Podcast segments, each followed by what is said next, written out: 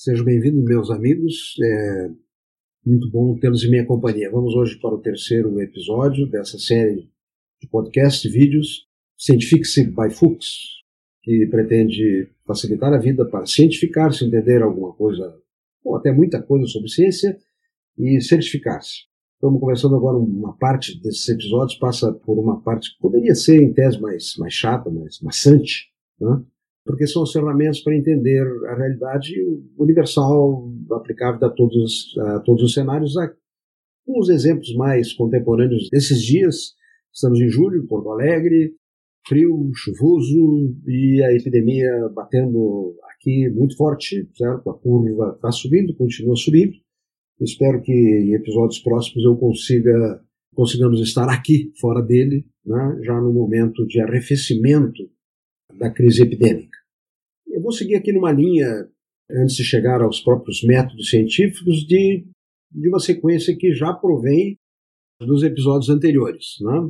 Quero lhe falar de onde inicia-se, onde começa, onde gera-se a pergunta científica e começa a tentativa, a procura de uma resposta. É bem simples, sem complexidade. Nós temos e vivemos e temos o nosso raciocínio, a nossa razão, o nosso entendimento da realidade. Com ele vivemos. Com ele buscamos informação para tomar as nossas decisões no dia a dia. Aliás, o conhecimento. O conhecimento que procede de diferentes fontes. Né? E que, na medida que a idade avança, a gente vai agregando e se tornando, se não for se tornar um velho meio pateta como eu, é um, um velho sábio com muito conhecimento agregado que não tem esquecido. É um conhecimento de natureza instintiva, já de reflexo, prontamente respondido, como já comentado em episódios anteriores, um conhecimento adquirido pela educação e, e vida vivida, né? né da educação lato senso, a educação no primeiro momento que um pai e uma mãe orientam uma criança sobre um ato de menor perigo, ou de se comportar-se, ou de fazer isso ou aquilo. O conhecimento obedecido, a gente nem a gente sabe dele, às vezes não sabe, tem que ler lá no Código Penal se isso é, é legal ou é ilegal, mas a gente sabe o que é legal, é ilegal, tem que se comportar. E, e, e se a gente, mesmo que a gente não procure ler muito essas orientações, essas regras, elas nos cercam. Né? No Brasil, são muito fortes, obedecendo aos pais, primeiro, às leis, aos regimentos, estatutos, a polícia. Eu fui tiraram da praia lá, policiais, apesar de toda a minha argumentação. Eu não quis desobedecê-los, mas lhes dei uma aula de que aquilo era desnecessário. Eu estava tomando banho de mar na epidemia, no litoral, numa praia que não tinha viva alma em dois quilômetros dos dois lados. Mas a norma era essa, era confinamento e eu tinha que ir para casa. Eles gostaram da aula, disseram que ia dar aula em casa para as famílias depois, mas me disseram, mas o senhor vai para casa, por favor, o que eu prontamente obedeci. E tem o conhecimento buscado, buscado em diferentes fontes. Né? No dia a dia, trago aqui exemplos até caricatos, como na tia, né? Pergunta para a tia que a tia sabe, certo? Muito cedo lá na nossa vida, e ainda hoje a tia pode quebrar o galho, a avó, a sábia, ou um amigo, certo? Que é da área, de outra área, liga para ele, etc. Recebemos o conhecimento e buscamos, e nos atualizamos sobre a produção de novos conhecimentos no dia a dia, lendo um, noticiário. Né? No passado era o tradicional jornal, chegava de manhã, sentava, tomava café e lia tudo que tinha acontecido nas últimas 24 horas. Hoje o jornal chega velho, né? a não ser que tu realmente passe todo outro dia de olhos e ouvidos fechados, porque as notícias já todas circularam nas redes sociais, foram dadas em todos os meios de comunicação. Depois precisa do encanador, né, que conhece tudo para resolver o nosso problema, chatíssimo, né, de um vazamento. Vamos procurar nos livros, no passado um livro físico, né, um livro que é, hoje é eletrônico também, é muito útil, né? cada vez se lê mais, né? né? No tempo passado se lia livros, como esse aqui, por exemplo, estou lendo até, até para dar uma, li dois ou três, etc., para relembrar Rumi Fonseca, mas isso aqui não é literatura científica, é literatura prazerosa, né? Procura-se no Google, procura-se no médico quando a coisa encrespa, né? depois passou pelo balconista da farmácia que não resolveu o nosso problema, ou pela orientação terapêutica dada por um vizinho que entende um pouco do assunto, tome isso, tome esse chá que vai ficar bem, não ficar bem, vai no médico. E no médico e em outras situações de vida, nós também precisamos procurar. E a ciência, o que, é que nos diz? É a medicina, no momento hoje, pela epidemia, é quem nós estamos procurando, e ele, o médico, e nós estamos procurando na ciência as informações para melhor nos posicionarmos sobre isso. E quando não se sabe, não se tem informação, aí nasce a pergunta científica. Na epidemia tem várias perguntas em aberto, como já lhes mostrei, e na vida tem infinitas perguntas em aberto, E o cientista é exatamente quem entra nesse momento, é o bicho carpinteiro, certo? Ele é provocado, ele tem dúvida e faz disso por um treinamento, não é assim, eu nasci cientista, eu vou fazer pesquisa. Não. A gente vai sendo convencido, mas não é uma habilidade atávica no sentido de que tenho um gosto para tocar um violino, vou ter que estudar muito, treinar muito para o violino, não. Mas é meio parecido no sentido de que ela se move por um interesse que é diferente entre as pessoas. Bom, o que a ciência também, já repetindo em parte o que eles disse, é um método sistemático de entender os fenômenos. Método para expansão sistematizada do conhecimento. Se o conhecimento já está pronto, está lá escrito, está na biblioteca, está ali, ou, ou, nas fontes que nós temos que consultar, aí nós não precisamos expandi-lo, é simplesmente estudar. Certo? Mas se nós chegamos à pergunta científica, como dito, nós vamos precisar talvez expandir o conhecimento. Não obrigatoriamente fazendo uma pesquisa nova, muitas vezes somente interpretando uma realidade já existente, que está publicada e com as informações que estão presentes, a gente pode até ter uma ideação sobre elas de forma diversa do que seja a interpretação predominante e formular uma interpretação dessa realidade segundo o nosso ponto de vista. Nós estaríamos formulando, nesse momento, algo que já é um ato do método científico, formulando uma teoria, que se ela está expandindo o conhecimento, se ela é alternativa ao conhecimento existente, ela já é uma teoria. Só que a teoria científica ela tem apoio fáctico, né? ela tem apoio em coisas concretas, mais evidentes. Diferentemente de teorias malucas que estão por aí, sobre o fim do mundo, sobre isso, sobre aquilo, e inclusive teorias que aparentemente não são malucas, que são formuladas por ilustres pessoas com um currículo e que são teorias que se fundamentam na interpretação e reinterpretação de dados dos seus pares e suas crenças, que agregados viram novos conjuntos de informação, misturam-se as palavras, faz uma nova sopa de, de letrinhas e de palavras e apresenta-se uma interpretação que está enviesada pelo conhecimento que o indivíduo formulador tem e que é reconhecido imediatamente pelos seus pares, uma comunidade que entende o mundo dessa forma. Quando não há possibilidade de refutação dessa teoria, quando não se abre a oportunidade de teorias alternativas, essa é uma teoria muito enviesada, deixa de ser uma teoria, passa a ser uma crença e passa a ser uma outra palavrinha tenebrosa que existe por aí, que é uma, passa a ser uma ideologia. Uma ideologia que é uma interpretação de realidade que, qualquer que seja o fenômeno, passa dentro da mesma máquina de moer carne né, e sai o mesmo guisado lá. Bota lá o que botar de um lado, circula a máquina, sai guisado igual do outro lado. As ideologias, não são teorias.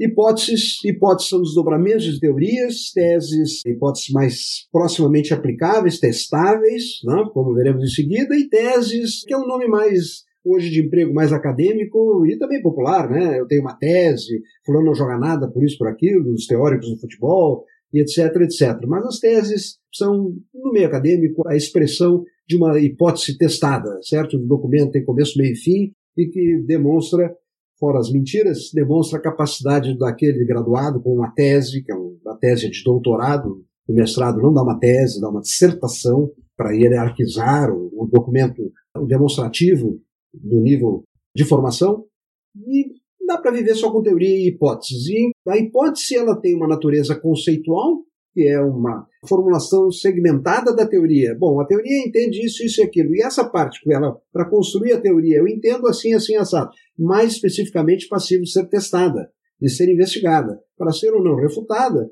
e agrandar a teoria e demonstrar a teoria ou negar a teoria. Para esse momento que o cientista sai da teoria conceitual que pode ser formulada por qualquer um na biblioteca, certo? Uma teoria sobre o comportamento de tigres sem nunca ter visto um tigre, consultando livros sobre tigres na biblioteca ou hoje a internet. Para ela agrandar o conhecimento, ela tem que geralmente formular uma hipótese que a gente chama de operacional passiva de ser testada e, portanto, eventualmente ou refutada, que é, digamos, a qualificação do avanço do ato científico. Enfim, essa nova informação agrega novos achados. Esses achados tendem a ser ou devem ser muito adequadamente coletados para agrandar o conhecimento de fato e reformular ou reforçar o conhecimento tido. A teoria científica, portanto, como já disse, tem uma base fáctica. Ela não pode ser jogada ao vento, certo? Essa não se resiste. Pega a internet hoje e joga em 612 teorias ao vento agora que o mundo não vai sentir falta. Mas nas teorias científicas ela tem que se caracteriza a teoria dedutiva da ciência, um aspecto aqui técnico importante, técnico importante que A ciência não é uma pesquisa que faz-se para produzir um novo conhecimento, produz um novo conhecimento, depois vai interpretar, entender e formar uma nova teoria. Não é assim. Era assim que muitas pessoas pensavam, que era a visão indutiva da ciência. Indutiva, indução. A partir do achado científico, né, se tem um dado, com esse dado se constrói o conhecimento. Mais frequentemente é no sentido inverso, como dizia o Popper, um dos maiores filósofos de ciências de toda a história, do século passado, que esteve, caiu em desgraça até no século passado, porque ele tinha ideias um pouco críticas em relação a leis, leis, é como é que é lei? A lei é um nome horroroso para essa área do conhecimento, como ciência. a lei é uma coisa definitiva, lei é interpretativa, lei como nós pensamos daquelas que estão contidas lá nos documentos legais. Não é uma lei definitiva, né? como as leis formuladas por Freud, né? o Popper era crítico, por Marx, etc. Mas vamos deixar este lado para salientar o que o Popper dizia. Uma boa teoria é aquela capaz de ser testada e, portanto, refutada. Desdobra-se uma base fática teórica em hipóteses testáveis, como eu já disse, e que são passíveis de refutação. Quais são os métodos que a ciência usa? São os métodos que todos nós sabemos que estão aí à nossa disposição. Tem todo o refinamento do método super especializado, mas eles, enfim, ao cabo, estão dentro desse quadrinho aqui, ou dessa sequência. A teoria, já descrita, como formular uma teoria, e depois descrever o conhecimento, aferir o conhecimento, que é mais que a descrição, aferição e descrição pode ser um pouco diferente, que aferindo a gente já está usando termos mais objetivos, geralmente de natureza matemática, para precisar a descrição do que nós estamos observando. Associando os fenômenos, aqui começa a área realmente de maior avanço da ciência, começa a se entender ou perguntar por que, que os fenômenos estão ocorrendo, o que, que está ocorrendo, como é que o conhecimento está avançando, perguntando-se: isto é causa daquilo? Isto é central. E que as, a visão observacional da associação de fenômenos é, no meu entender, uma boa geradora de hipóteses, hipóteses, ainda hipóteses, muito boas hipóteses às vezes, por si só sobrevivem por muito tempo, mas elas testando são passíveis de teste. E aí vem, digamos, o paradigma mais alto de ciência, quase um sinônimo dela, quando possível, que é o experimento. E, por fim, com os dados achados, nós interpretamos os achados e vamos jogá-los, vamos cotejá-lo com o conhecimento teórico existente. Exemplo de ciências descritivas, eu peguei aqui um punhadinho deles, não descritivo completo, não que essas ciências sejam somente descritivas. Elas também podem ser analíticas, também podem testar hipóteses de causalidade entre achados, mas há um predomínio de descrição em ciências sociais, biológicas, jurídicas, o nome ciência aqui é usado frequentemente para dar um verniz né, à área do conhecimento. Mas isso aqui não é biologia, isso aqui são ciências biológicas. Hum, tudo bem, nada contra, cada um use da forma que quiser. As ciências econômicas, motivo de muito debate que tem até em casa, com um dos meus filhos economistas, ciências políticas, certo? Acho que aqui um pouquinho audaciosas, né? Seria mais uma área de conhecimento, mas também nada contra. E a epidemiologia, vejo que não apareceu a essência epidemiológica, porque não se usa. Epidemiologia é uma área da ciência da saúde, dedicada à aferição de, de fenômenos associados com a produção de saúde e doença em populações, e ela está muito presente hoje, então, no dia a dia da nossa interpretação dos fenômenos que estamos vivendo.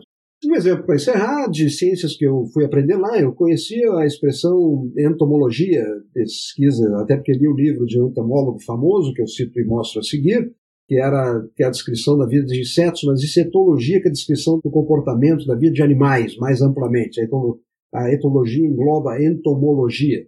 Bom, eu já apresentei eles aqui, não vou repetir meus estudos etológicos, no caso, sobre comportamentos dos, do hematopus, a hematopus paliatus, os perus-perus, os ostraceios, no litoral do Rio Grande do Sul.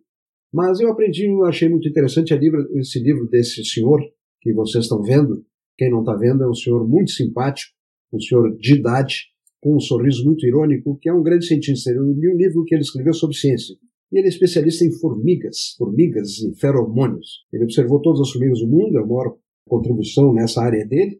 Mas ele também fazia algumas pesquisinhas intervencionistas, ele botava o feromônio que ele identificou em formigas falecidas e que determinava que as outras formigas jogassem lá para fora do, do formigueiro, né? as coveiras. E aí ele pegava esse feromônio e pincelava nas formigas vivas e vinham lá as, as amigas dela, pegavam por um reflexo que é de natureza bioquímica, né, certo? A percepção no seu mini cérebro de que aquele cheiro determina aquela ação e eles jogavam fora o vivo até que o vivo ia para fora até dissipar o cheiro e ele poder voltar à sua vida de convivência com a comunidade. Bom, meus amigos, esse foi então o terceiro episódio dessa série e nós vamos avançar com dados mais objetivos sobre esses fatos, na medida que nós aumentamos a complexidade da interpretação e das ferramentas que usamos para descrever os fenômenos, enfim, para a ciência que nós estamos querendo aqui aprender. Em conjunto, eu aprendo também quando escrevo, aprendi agora há pouco, como vocês viram, a olhar no Google na diferença de etólogo e entomólogo. Ok? Até o próximo episódio. Muito obrigado pela companhia de vocês.